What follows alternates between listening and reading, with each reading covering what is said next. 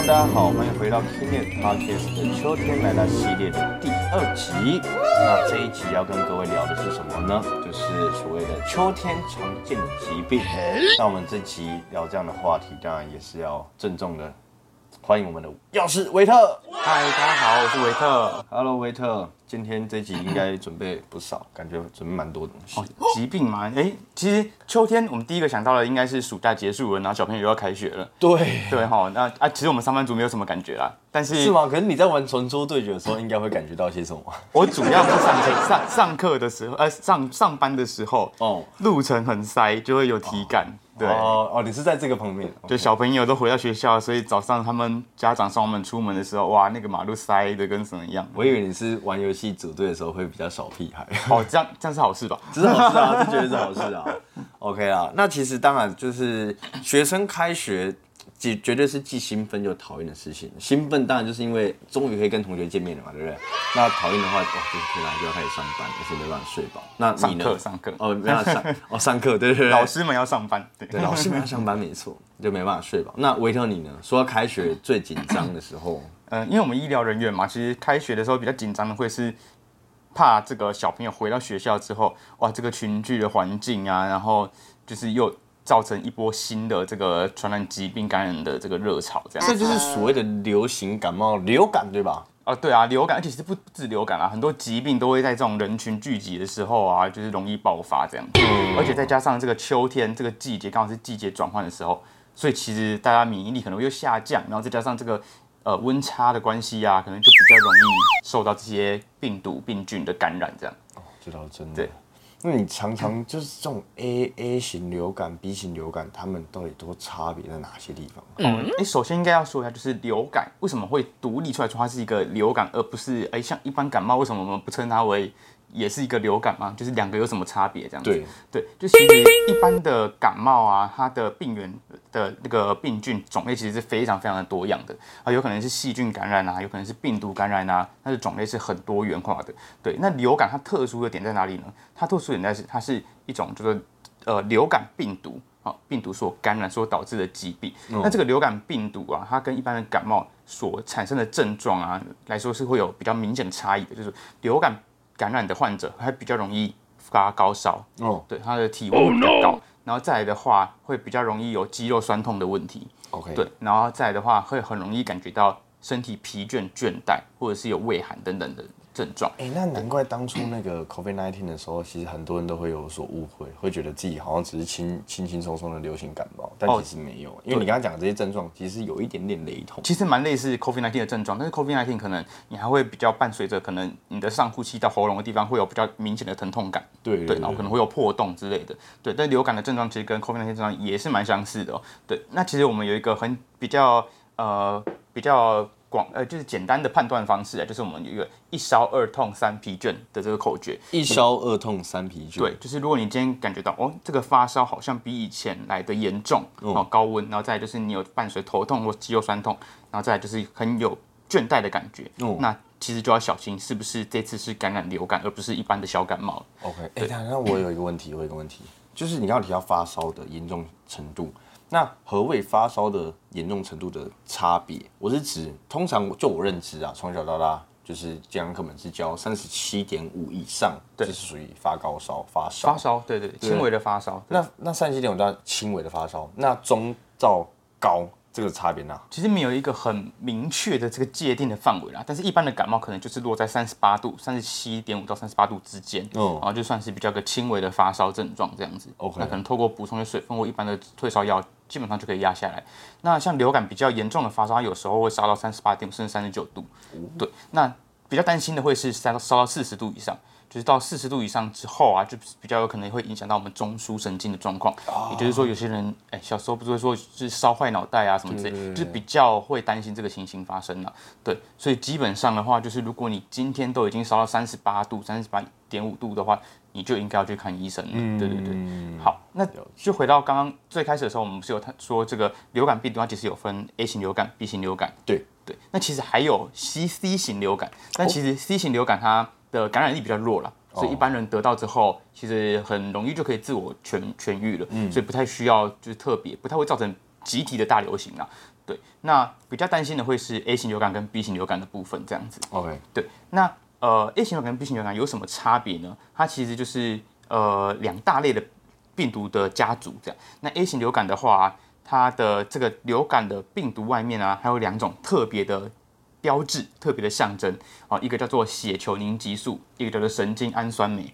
你是不是常听到说，就是我们会说哦，今年流行什么 H1N1 啊，H2N 什么 H 三 N 几这样子？这其实就是这两种外面的这个标志的不不一样。好、哦，我明白了。哦，那原来是就是 H H 啊，它其实是有一到十七，总共十七个数字的组合。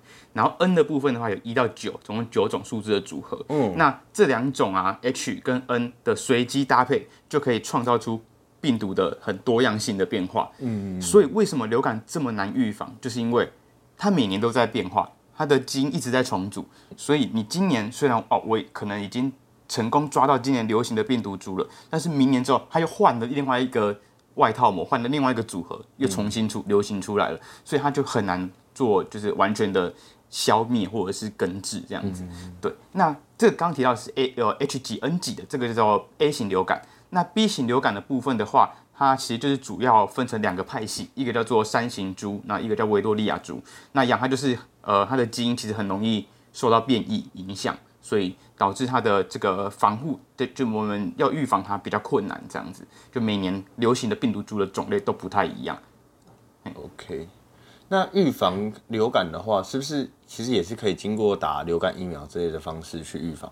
对，其实呃预防流感最好的方法就不外乎就是吃打流感疫苗。对啊，对，那呃，在打流感疫苗这个部分呢、诶，有些民众可能会想说，呃，我可能去年的时候我已经接种过了，那我是不是今年其实就不需要再接种了？是有这个有这个可以这样解释吗？对我可能去年打，那我今年就不要去打它。而且像小朋友，我们其实婴幼儿的时候不是接种过很多疫苗了嘛？他、长大也没有再一直持续重复的接种。为什么流感疫苗好像每年政府都是在推说要哦要大力的，就是希望民众去接种去施打？嗯这是跟我刚刚前面提到的有关，因为流感它的变异性很高。所以你今年打的流感疫苗不一定能够预防明年的新的流感的病毒株，对。但每年呢、这个 WHO 世界卫生组织它都会针对这个呃流感的疫情做预测，它会去猜说，哎，今年可能比较容易流行的病毒株是哪几种？哦，然后会把这个数据在呃，他把预测的结果提交给这个做疫苗的药厂，然后医药厂之后再去做这个疫苗的研发，这样子。那针对针对这个 WHO 它提供的这个病毒株去做今年度当年度流行的呃，照它当年度的流感疫苗。OK，对，所以其实你今年接种的流感疫苗跟去年明年用的，呃里面含的有用啊，就是你可能呃会对，不一定是没有用，但是它含的病毒株通常是不一样的。哦对，因为每年它那个流行的病毒株都会有有所变化嘛。对那打这种类型的疫苗会有发生什么副作用吗？呃，其实最主要的副作用还是接种部位的疼痛。对，那但是不太需要担心说，因为你打了流感疫苗而感染流感这个问题，因为流感疫苗里面所含的这个病毒株，它是死掉的病毒株，不是并并不是有活性的病毒株，所以它其实只是给我们身体一个死掉的病毒去判断说，哎，去让身体知道说，哦，这个叫做流感病毒。那当当你下次真的受到真正的流感病毒感感染的时候，身体就可以比较快启动这个免疫反应来杀死这个病毒，也可以减少你就是流感并发重症的可能性，这样子啊。对那我们在打这种流感疫苗的时候，有些什么相关注意的事项，像是什么接种的禁忌之类的吗？呃，有些民众可能会担心说，哦，我对鸡蛋过敏，然后是不是就不能打流感疫苗？因为其实流感疫苗在过去啊，其实到现在也还是，就最主要的来源是透过鸡蛋来培养制造，诶，很特别吧？对，真的哦，就是它其实是把这个流感的病毒打到鸡蛋里面，哦然后在里面培养，培养之后再把这个病毒萃取出来，然后制作成疫苗。对，哦，所以因为它会经过一个鸡蛋培养的过程，所以有些民众就会担心说，那我今天是不是对这个鸡蛋过敏，我就打了流感疫苗就会产生过敏反应？哦，对，但其实这个问题是不太需要担心的，因为其实我们已经做过很多的研究，就是这个流感疫苗里面所含的鸡蛋的这过敏原成分是非常非常微量，其实很难导致这个过敏反应的发生啊，所以通常通常都是很安全的。那如果今天你是对鸡蛋过敏的患者啊，就会建议说。呃，你在施打完毕之后，可以留在那个原本的医疗院所，大概半个小时的时间，观察一下。因为其实有过敏的话，应该那个症状都会是蛮急性，可以很快出现的。哦，就是当下会结束掉了，就是呃应该说当当下发作的，对 OK，你可能就会开始起疹子，或者是可能会有气喘的情形。对，但基本上你留在诊所，大概或者是医疗院所，你留个半个小时，没有发生过敏的情形，基本上就不用太担心了。对，那接种完之后，最主要就还是注射部位的疼痛。那有些人可能因为毕竟我们是接外呃是打一个外来的就是病原菌进去你的身体嘛，虽然它是没有活性，那可能有些人身体的这个免疫反应比较强烈，可能会有一点点微烧微烧，但是一般来说一两天症状都会缓解啦。嗯，对对对。那再来的话就是说，呃，就流感疫苗的话，呃，有一些特定的族群是很建议应该要就是积极去接种接种的。好，你说，呃，譬如说这个呃小朋友，小朋友因为他抵抗力比较弱，嗯，所以透过这个流感疫苗可以预防说，而且他比较容易受到同才传染嘛，哦所以就是给他们一个这个保护力，对他们来说，群聚嘛，对对对，对他们说是一个很必要的就是防护动作了。那再来的话就是孕妇，因为为什么孕妇需要接种？是因为呃六个月以下的小朋友其实是不适合接种流感疫苗的，因为就是一方面是他们的抵抗力还没有那么完全，那另外一方面是就是 就是那个他们的这个研究。流感疫苗的研究并没有针对这么小朋友来做做这个测试，所以安全性其实是一个未知。对，所以基本上六个月以下是不建议接种疫苗，那六个月以上就是会强烈建议要接种。那因为刚出生的小朋友不建议接种嘛，所以我们就只好透过他的家庭成员哦去接种这个疫苗，以避免他们感染之后把这个病毒传染给小朋友朋友。所以孕妇啊，还有有家里，比如说有呃你是担任保姆的啊，或者是你是家里这些小朋友的照顾的主要的人员的话，其实都是强烈建议要接种流感疫苗的嗯嗯。对，那再来其他建议要接种族群，就包括像医疗人员啊，医疗人员其实都是第一线有可能接触到的嘛，所以他们其实也是优先施打的族群。对然后再就是一些你可能是呃有一些慢性疾病，哦或因为这些疾病有慢性疾病的患者可能比较容易并发重症，好、那这些这些族群都会是比较需要优先接种的。对明白。那我记得还有一种蛮常见的疾病，也是在这个秋天的时候，秋天蛮常盛行，就是那个肠胃炎呐、哦哦，对，没错。那肠胃炎的话，哦就又更常见在小朋友身上了，要么就是东西摸了可能还没有洗手，对啊，或者是哎这个东西掉到地上了，觉得饼干掉到地上了很可惜，就拿起来吃嘛，对不对？而且最常在新闻看到的字眼就是诺罗病毒四个字。哦，没错，其实诺罗病毒在台湾也是就是曾经是流行过几次这样。对对对对对那另外容易导，呃，这是诺罗病毒是其中一种容易容易导致这个病毒性肠胃炎的病毒啦。嗯，对。那其他其实还有很多种，那比较常听到的还有包括这个轮状病毒。对，那轮状病毒我就没听过。呃，其实轮状病毒之之前也流行过一阵子啊。对，那主要会提到这个轮状病毒，是因为它呃是这个五岁以下小朋友主要感染肠胃炎、病毒性肠胃炎的原因之一。真的哦、对，所以在针对像这个返校的这个返校的人潮，其实我们也蛮担心，就是再来接下来几个月会出现一波轮状病毒的感染这样子。嗯但不过这个轮状病毒啊，它其实是有疫苗可以做预防的啦，就跟流感流感一样。而且轮状病毒的疫苗啊，还不用用打针的，它是用吃的，它是口服的疫苗，所以其实小朋友在就是接受度也比较高。对啊，蛮方便的，就也在不用再拿着针筒这样戳它。对，，那其实国内的轮状病毒疫苗啊，主要是有两种，哦，会特别提示，因为他们两种的接种时间有点不太一样。对，那第一种的话是这个呃罗特绿的轮状病毒疫苗，那第二个的话是这个伦达廷的轮状病毒呃轮轮状病毒疫苗。对，那这两种的话，就是罗特绿的话，它是接种两剂就足够了。那我们会在出生满两个月跟四个月的时候做接种。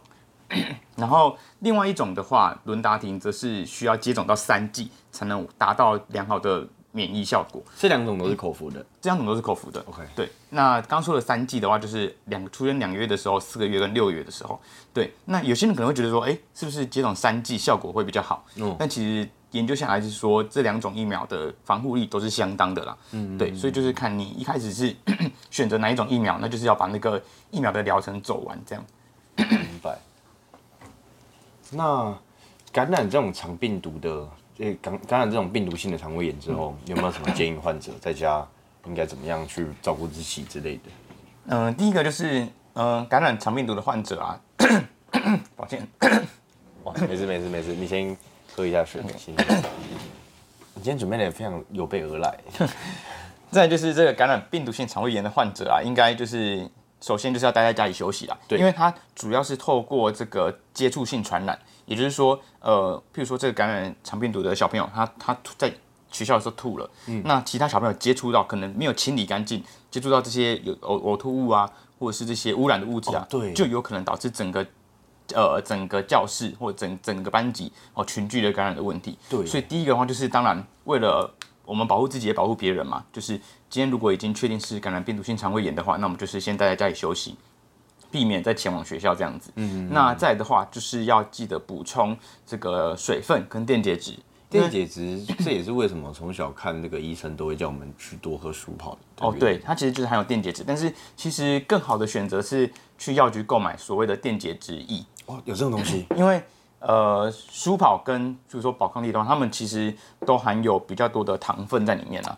对，所以其实对身体来说，并不是那么 一个良好的这个电解质补充来源这样子。那你会建议，就是一般民众如果运动完激烈的运动完之后，然后去买电解质水，直接这样其。实一般的健康民众是没有关系，就是你就去买一些市售的这个电解质产品，嗯，比如说我们刚刚说的舒宝那些，其实都是 OK 的啦。嗯对，就是主要是针对这些已经罹患疾病的患者，我们为了呃虽然要补充电解质，但是又不想要增加身体的负担，所以才会说。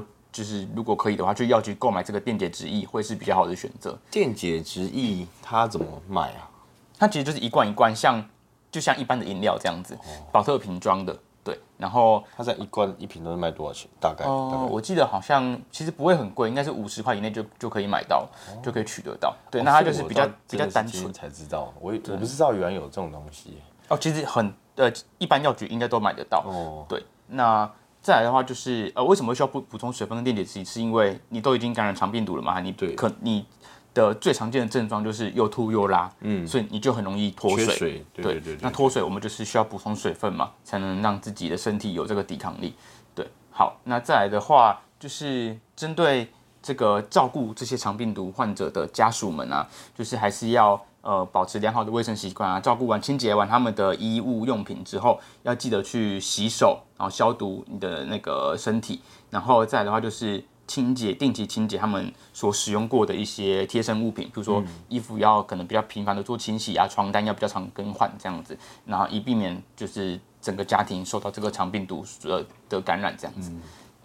那，哎、那我还蛮好奇一个问题，嗯，那我如果今天我得到了，然后我也痊愈了，那我还有可能再得下一次吗？同一种，同一种，我们只是同一种。比如说我 H1N1 得到了嘛，那我可能下一次我还得得到 H1N1。其实还是会，就还是有这个机会的。呃，就像我们说的，呃，刚刚前面不是有提到说流感疫苗要每年接种嘛？对啊一个原因是因为病毒的变异性多样嘛，第二个原因其实就是因为我们的身体对这些流感病毒的这个记忆效果其实没有这么的好，不像嗯，可能呃有些。有些病毒可能是感染一次之后，后续就比较能够做免疫了嘛。对对，但是你还记得吗，就是像呃 COVID-19 流行的时候，诶，你中过一次，你下次还是会再中啊。哦，对啊，还是对，二所以其实，呃，特定的病毒株，其实我们并不是身体都能够这么好、这么好有这么长久的记忆啦。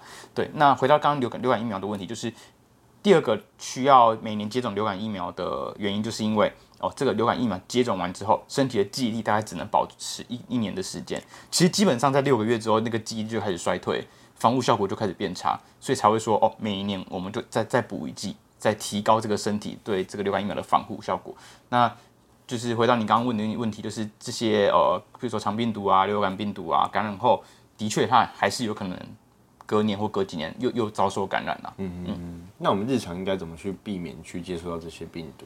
呃，当然就是做好自己的防护措施嘛。其实大家都不知道，就是在医疗院所的民众，呃，在医疗院所的就是工作人员啊，可能就比较有感，就是在 COVID-19 爆发的那几年间啊，流感的疫情是非常非常明显的下降的，甚至、诶甚至在我记得去年还是前年的时候，哦，我懂你意思，因为现在，因为那段时间大家都很 care，一定要酒精擦手，对有的没的，而且全部干干净净。那个差别，那个差距是非常非常明显的。真的哦，因为其实每年就是并发流感并发重症的患者啊，可能有几百例，就是常规来说，但是在流那个 COVID 那天爆发的那一呃最巅峰的那一两年啊，嗯，其实甚至是零，整年下来是零例重症，就是非常非常夸张的一个数字。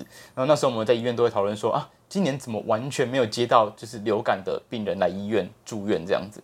对，所以其实基本的口罩跟酒精消毒就可以达到很好很好的防护效果了。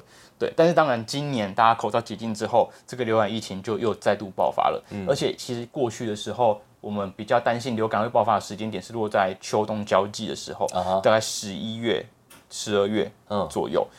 那也所以就是因为这样，我们才会在十月的时候做疫苗接种，哦，以预防十一月的流感的疫情。但是今年就一定不一样。其实今年一直从年初到现在，陆陆续续都有很多很多流感的，就是病例病例，没错没错。所以其实哦，所以日常卫生啊、清洁那些消毒啊，真的不能少啊。对，那刚刚提到是流感的部分嘛，对。那针对这个肠病毒的部分的话，就是呃要记得呃洗手的时候要用肥皂洗手啦，嗯嗯。然后吃东西前也也要彻底的清洗双手，那手不要去乱摸鼻子、眼睛这些有黏膜的部位，哦，比较容易让病毒。入侵到我们身体里面，然后再的话就是说，呃，我们购买一些呃禽鸟或者是肉肉品的时候，应该要煮熟，这个是所谓的禽流感的预防。对，但禽流感其实就是一种 A 型流感哦，只是它会称作禽流感，是因为它比较不容易感染到人身上。嗯，但是现在其实已经有几种禽流感的病毒，呃，被发现就是有可能。造成人类之间的传播啦，就是它其实已经走在这个危险边缘了。那如果它在基因做一点变异，就有可能感染到人类了。那这样的话，表示不能再吃半熟蛋了，对不对？其实就是煮全熟还是会比较安全啦。而且生食跟熟食的料理的工具也应该要分开哦，避免用你刚刚可能夹过生食的筷子又去。做熟食的夹取这样子，对，那这些就是可以预防一些肠病毒感染的一些很好的方式啦。那再就是如果有出现相关症状的话，其实就是尽早就医。好，OK。那一旦出现这种发烧啊、咳嗽、流鼻水的症状，我们应该怎么去预防？就是或者是，诶，除了上诊所，我我有没有在家里自己在家里，对啊，我可能 maybe 是传染给家人家人啊，对。那除了刚刚说的戴口罩。然后酒精消毒之外，其实更容易取得的就是我们就是一个家里消毒用品漂白水哦。其实，在呃 COVID-19 疫情的时候，也也很常推动说应该用漂白水来做消家里环境的消毒了哦。因为酒精毕竟它单价比较高，那漂白水比较便宜。那可是漂白水是效果真的有那么好吗？对啊，它其实就是透过一个，它其实也是有杀菌作用啊，因为它是就是靠靠氧化还原的方式来破坏细菌的表面。对，那酒精跟漂白水这两个哪一个效果比较好？其实都能够达到很好的消毒效果。那只是因为大范围的空间的话，譬如说你今天家里已经有确诊者，那我们要整个家里做清洁，你可能要拖地呀，你可能呃餐桌啊，或者是呃居住的房间啊，要要大消毒的话，可能漂白水会是一个比较快速的方式啊。那漂白水要记得，就是它不是直接整罐纯的漂白水拿去消毒，当然它是要做稀释的。那比较比较建议的稀释的比例是一比五十，也就是漂白漂白水是一，然后清水是五十。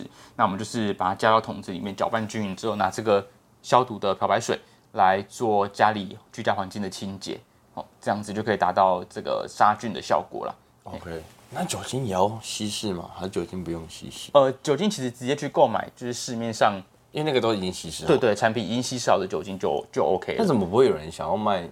漂白水已经稀释好的漂白水，呃，其实因为毕竟它就是一般的漂白水就已经应该是够便宜了吧，就不太需要去特做特别的，而且我们会需要用漂白水，其实就是它范围比较广，就是做加一些清洁嘛，所以你稀释漂白水，然后要卖很大桶，这其实对民众来说也是不方便了。是，对，就是让民众自己回去做稀释，其实也是就是也没有太太没有到太困难这样。通常的漂白水感觉就是用在清洁啊，像是什么厨房或者厕所。对啊，对啊，对啊。那其实不管是季节交替，或是进入秋天，像我我自己最困扰的就是过敏了。我只要是只要一换季，我绝对过敏，大过敏痛。对，呃，那其实是因为就是这个季节转换会有温差嘛，然后再加上。呃，特定的季节，像春天可能会有花粉的问题啦。嗯，对。那秋冬的话，主要就是因为季节呃温度温差的关系，所以比较容易让鼻子有这个过敏的情形发生。就是干燥，对不对？对。那其实针对这些过敏的小容易过敏的小朋友啊，家长可以就是呃尽我们尽量去避免这个过敏源。那怎么避免呢？就是比如说把他们的棉被或者是枕头拿去太阳下做就是曝晒的动作，这样就可以杀掉尘螨。好，那去除掉这个尘螨的过敏源来源。然后再来的话，就是说小朋友刚起床，早上刚起床的时候，可能可以给他们佩戴口罩。哦，那这个口罩的话，还有湿润的效果，然后也可以预防一些直接的灰尘刺激到我们的这个鼻子哦或支气管。所以，嗯，透过这个早上起来的时候，哦，可能先戴上口罩之后再下床啊，这些方法也可以就是缓解过敏症状的发生啊。OK，那再的话就是呃一些饮食部分的调整，就是尽量避免可能会有刺激性的饮食，比如说冰品或是油炸物，或者是一些比较。呃，高油高热量的产的的食物，这这些都是可能诱发过敏的发生啊。哦，真的哦。对，我我不知道吃油炸物会会啊，就是会导致可能比较容易有发炎反应。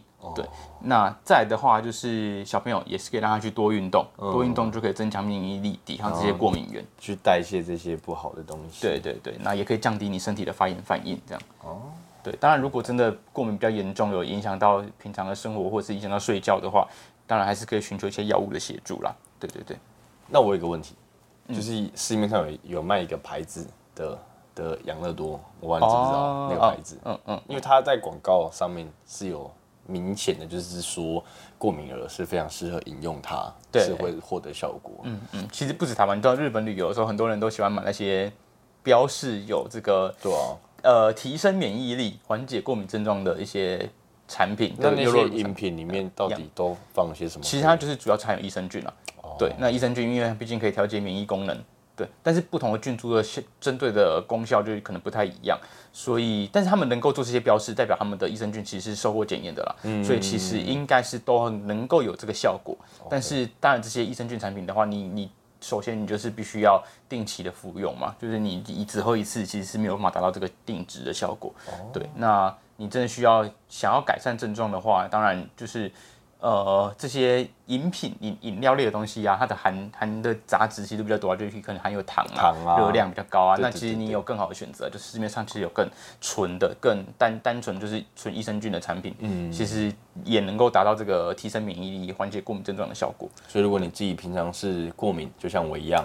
或者是你自己家里小朋友是会过敏的话，其实是非常推荐可以去在市面上找一些益生菌的产品来服用。对，那大家还是刚刚讲，就是要定期去吃它，而不是说吃一包就可以够了。是没错，没错，它就是等于说是保养作用啊。嗯，对，就是希望维持我们身体细菌的平衡。这样，那民众购买的时候，其实还是要留意一下，呃，它就是我们要选。选对菌株啦，就是因为不同的菌株，刚说的效果都不太一样。有些可能是可能可以预防你腹泻的问题哦，或有些人是有些是益生菌是可以帮助消化，那有些是增强我们的抵抗力跟减缓过敏反应。所以在购买的时候，其实都可以询问一下店里的药师啊，或者是营养师，就是以告诉他们你的需求，那让他们来帮你挑选一个适合的产品。这样，我不知道益生菌还有分这种类型上面的差别哦，不同菌株的功效就其实都不太一样，对。这让让我们很意外。了解，OK，哎，那哇，今天谢谢维特跟大家分享这个秋天在这个季节上面会发生问题哦。那我们也可以好好期待我们下一集关于秋天来了的这个哦，哎，这个下一集的话。就是我们有特别来宾，没错，我们大家可以期待一下。对对对，下集很精彩，因为下集的特别来宾一个很好听的声音。对对对，而且是一个重量级来宾。OK，好，那我也来期待一下。可以可以可以。好，那我们今天这个节目就谢谢维特跟各位的分享。那我们好好期待下一集。那下一集的主题是什么呢？下一集的主题是你在秋天这个季节可以怎么吃，吃什么？下集见，拜拜！感谢各位听众的收听，未来还会持续更新更多的健康知识，可以点击资讯栏的连接到 Kinet 的官方网站，里面有更详细的健康内容及新闻，或是到我们的脸书、IG、TikTok follow 我们，不要错过各种活动内容喽！拜拜。